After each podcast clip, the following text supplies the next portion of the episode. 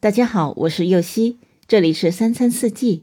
每天我将带您解锁家庭料理的无限乐趣，跟随四季餐桌的变化，用情品尝四季的微妙，一同感受生活中的小美好。平常吃到的饼是面粉做的，今天用挂面做挂面煎饼。挂面易储存。易煮熟，非常适合做早餐。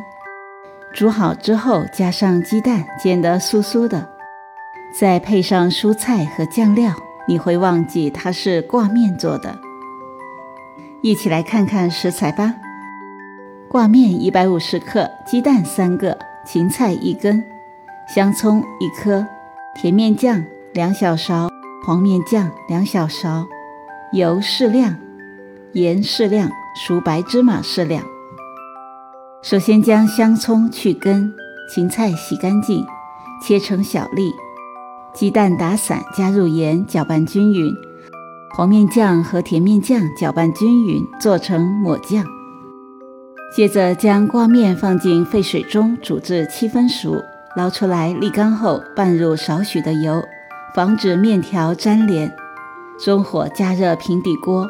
锅热后，放入一勺油，抹匀，放入挂面，摊平，使面条覆盖锅底。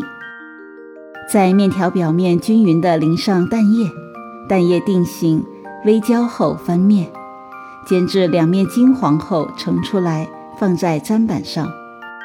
接着在煎饼表面涂上一层抹酱，在半边撒上一层芹菜粒、香葱粒、白芝麻。